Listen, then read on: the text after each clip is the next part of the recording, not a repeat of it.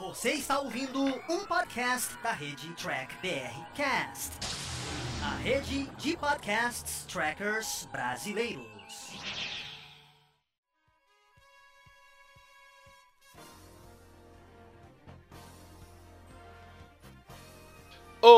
Olá, humanoides! Tudo bem com vocês? Aqui estamos começando mais uma versão em podcast aqui dos vídeos do Diário do Capitão. Esse é o programa Batata Diário, lá do Batata Espacial, que o Carlos apresenta. Ele sempre traz aqui um review e uma análise diretamente para você. Lembrando que esse podcast você também encontra em vídeo lá no canal do YouTube do Diário do Capitão. Então não se esqueça de curtir e compartilhar esse vídeo se você gostou. Se não gostou, claro, deixe aqui o seu comentário para a gente continuar essa nossa discussão. Sem mais delongas, vamos ao nosso review do nosso amigo Carlos.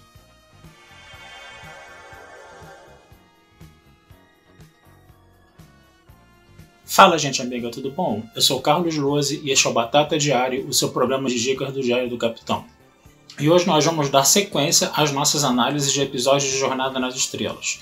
Vamos voltar a TNG, mais especificamente o quarto episódio da primeira temporada, intitulado O Último Guardião.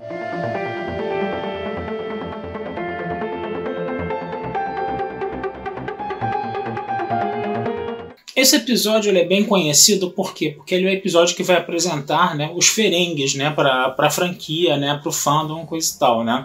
Os Ferengues eles roubaram uma espécie de conversor de energia e estão sendo perseguidos pela Enterprise. Nunca tinha havido um primeiro contato entre a Federação e os Ferengues. Né? As informações que se tinham deles é que eles estariam num estágio ali de capitalismo selvagem, então eles eram comerciantes, né, inescrupulosos, né, e você tinha mais a única informação que você tinha era essa. Eles, a Enterprise vai perseguir os Ferengues até um planeta, né? E de repente o que, é que vai acontecer? Os Ferengues vão atacar a Enterprise, a Enterprise vai tentar não atacar os Ferengues, coisa e tal, né? Só que no final das contas o que está acontecendo ali? Tanto a nave Ferengue quanto a Enterprise elas estão presas por uma força, né? Que emanava do planeta, né? Então o que, é que vai acontecer? É, vai ter que se estudar o que está acontecendo, né? O que, que, que força é essa, qual é a origem dela, né? E ao mesmo tempo, né? Vai ter que se abrir uma negociação com os ferengues aí, né? Porque ficou provado, né? Ficou visto ali, né? Que você tentar fazer a coisa na base da diplomacia de cowboy não ia dar muito certo, né? E nem usar é, táticas, vamos dizer assim, mais violentas, como a, a, atirar na nave Ferengue, né, ou fazer uma, uma postura mais agressiva para cima dos Ferengues, né? Era uma questão de quê? De jeito e não de força, né? À medida que a Enterprise né, vai estudando né, o que acontece no planeta, eles descobrem que existia uma espécie muito, vamos dizer assim, desenvolvida ali, né, que é, controlava aquele planeta lá, coisa e tal, que era uma espécie de guarda, que os planetas eram os guardiões né, dessa espécie muito desenvolvida, né, e uma supernova acabou destruindo essa espécie, mas ainda, né, essa energia que estava lá na superfície, né, ela ainda estava ativada e ainda estava neutralizando as duas naves, né? Então vai ser necessário que a Enterprise desça com um grupo avançado. Ela vai propor os Ferengues uma missão conjunta, né? Os Ferengues que estão ali, né? Num discurso bem agressivo, mas que ainda não estão negociando com a Enterprise, né? Inicialmente parecia ser uma espécie muito ameaçadora, os Ferengues, né? Tipo uns Klingons, uns Romulanos da vida, né? Mas quando você desce na superfície do planeta, o que acontece? Esses Ferengues eles se revelam mais como um alívio cômico do que qualquer outra coisa. Ou seja, você tinha uma boa ideia ali, né? Que estava sendo trabalhada com os ferengues, né, colocar ele nesse estágio de capitalismo selvagem, colocar os ferengues como uma espécie ameaçadora, mas quando você coloca o grupo avançado da federação com os ferengues na superfície do planeta, eles parecem mais um alívio cômico, né, o que acabou sendo uma coisa um pouco desagradável, né, a meu ver no caso. Né. O bom nessa história toda que em Deep Space Nine, né, a espécie Ferengue vai ser muito mais bem trabalhada. Ainda vai ser um alívio cômico, mas vai ser uma. Mas o que acontece? A cultura Ferengue vai ser mais explorada e vai ser mais respeitada na série. Né? Do jeito como eles foram apresentados, né, a impressão que dava é que as pessoas da federação estajam, estavam num estágio de desenvolvimento moral muito alto e os ferengues estavam, estavam num estágio de desenvolvimento moral muito baixo, né? E não haveria outro caminho para esses ferengues do que chegar a esse desenvolvimento moral da federação, né? Quer dizer, você novamente, num episódio de Jornada nas Estrelas ali da nova geração, você vê né, as pessoas da federação sendo colocadas como a primadona né, das espécies né, da, da galáxia, né, no caso. Né?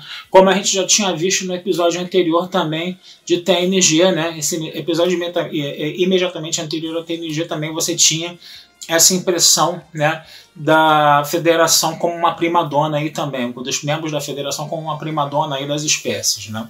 Então ficou um negócio meio estranho isso. Né? Agora, o interessante a gente ver também que aparece o guardião, né? O, existe um guardião na superfície do planeta que é um remanescente né? desse, desse império antigo aí que era muito desenvolvido. Né? E aí o que, que vai acontecer? Vai haver né, o, um diálogo ali, vai haver uma espécie de desafio entre os membros da federação, os ferengues e esse, e esse guardião. Esse guardião tinha poder para destruir essas duas espécies, né? Mas o que, acontece? Ele, quando viu né, que os ferengues primeiro estavam no estado de beligerância com a federação e depois a federação e os ferengues se uniram para explorar a superfície do planeta, né? Ele ficou meio confuso. Ele disse que espécies beligerantes assim ele destruía num piscar de olhos, né? Mas quando ele viu que os dois começaram a trabalhar juntos, né, ele quis investigar isso um pouco mais e entender isso um pouco mais. Pois bem, qual foi a tática dos Ferengues? A tática dos Ferengues foi acusar a federação o tempo todo, falar mal da federação, falar que o pessoal da, que o pessoal da Enterprise era sórdido, que não sei o que, coisa e tal, bababá, que a espécie dele, da, que a espécie deles era isso, aquilo, aquilo outro. Muitas vezes lançando monte de mentiras, mas também falando essas mentiras com certo fundo de verdade. E qual foi a opção do Hiker aí que estava no grupo avançado? Foi aceitar né, que eles já tinham, né, os, os membros da federação já tinham cometido erros no passado, mas que estavam né, tentando melhorar e se aprimorar enquanto espécie. Né? Ou seja, fez um jogo aberto. Enquanto que os merengues, os ferengues, merengues, desculpa, os ferengues estavam é, mentindo ali, né? e estavam colocando um monte de intrigas, o que, que o pessoal da o que, que o Hiker fez? O Hiker falou, né, de uma forma bem aberta, né, a gente falhou no passado, mas a gente tenta melhorar. Ou seja, o Hiker estava tentando conquistar a confiança do guardião através de uma sinceridade. Enquanto que os ferengues, dentro daquela mentalidade mais é, capitalista selvagem, eles estavam é, vamos dizer assim, mais fechados né, pela desconfiança, né, pela desconfiança, mais fechados, a mente deles era mais fechada. E aí o que acontecia? O nosso guardião não conseguia penetrar na mente dos Ferengues, mas conseguia penetrar na mente do Hiker né, e dos membros da federação. Tanto que o guardião começa a citar né, Sun Tzu, né, que foi, vamos dizer assim, o elemento literário reflexivo do episódio. Né? Então, pegar Sun Tzu, Arte da Guerra, né, e colocar ali, então ele começa a citar Sun Tzu ali no caso, né, e isso é que faz ele se entender com o Hiker, no caso, né?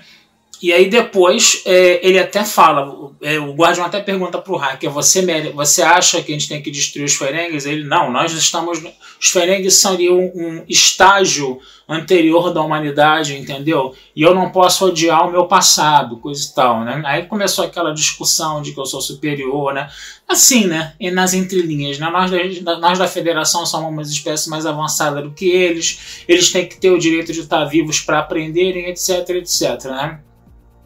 Se isso mostra uma boa vontade da federação para com os ferengues, ao mesmo tempo também mostra um nível de superioridade ali que ficou esquisito, né? Mas tudo bem, vamos lá, né? Como se a cultura ferengue não merecesse ser respeitada como ela é, né? Exatamente, no caso, né? Que é uma coisa que a gente vê mais, né? Justamente em Deep Space Nine. Perdão, gente. É... Outra coisa que é interessante também a gente falar desse episódio é a construção dos personagens. Né? A gente vê o Picard aí sendo mais elaborado, né? dentro daquela visão dele de. perdão. De ser um diplomata, né? Ele tenta evitar de todas as formas um conflito armado, né? Ele primeiro tenta falar com os ferengues com com uma certa firmeza, mas depois a Troy chama a atenção dele, ó, é melhor você conversar de acordo com o que eles querem ouvir. Conversa de acordo com a mentalidade deles. Então, quando ele negocia que o grupo avançado desça junto com os Ferengues, ele vai fazer toda aquela discussão de, de, quais são as vantagens disso, quais são os lucros que os Ferengues podem ter e por aí vai. Né? Então, a gente está vendo aí o Picard avançando mais um passo aí na sua diplomacia. E com relação ao Data, né? Tivemos um episódio que se trabalhou mais ainda né, a questão do data, né? Se trabalhou mais ainda a coisa dele dele, vamos dizer assim, se melhorar como humano, coisa e tal, né? Você vai ter uns diálogos ali engraçados pro Data, né? A coisa das algemas chinesas, que ele fica com o dedo preso lá, é a piada, né, da, da vez, né? Que ele como um não um androide que ainda está aprendendo, né, com as coisas humanas, ele está ali se envolvendo com essa situação, né? E é interessante a gente ver nessa né, construção do Picard, né? E essa construção do Data aí, certo? Então é mais ou menos isso, né? Que a gente pode falar desse episódio hoje, tá? Desse episódio aí né, do, do, dos Ferengues, né? Que poderiam é, ter sido mais bem aproveitados logo de cara, né? Que ficou um negócio ali meio caricato, né? A forma como os Ferengues foram aproveitados, né? Mas o legal é que depois a série desenvolveria, desenvolveria um pouco mais dos Ferengues, principalmente de Deep Space Nine, tá? Vou ficando por aqui, desejando vida longa e próspera, né? Esse texto vai estar lá, como todos os outros, né? Como todas as outras análises de episódios aqui de Star Trek, vai estar lá na Batata Espacial também para vocês poderem é, dar uma lidinha neles, tá? E não deixem de curtir, compartilhar e comentar o Diário do Capitão nas redes sociais, que essa ajuda de vocês sempre é muito bem-vinda pra gente, tá certo? Um abração, fui e até a próxima. E vocês acabaram de escutar mais um podcast do Diário do Capitão. Lembrando que a versão em vídeo você encontra lá no YouTube. E para mais podcasts de Jornada nas Estrelas, entre e acesse Trek BR Cash, uma fusão dos podcasts trackers brasileiros. Lá você vai encontrar podcasts Sessão 31, Nova Frota e Diário do Capitão. Ou procure no seu aplicativo favorito. Um muito obrigado, até a próxima e engage!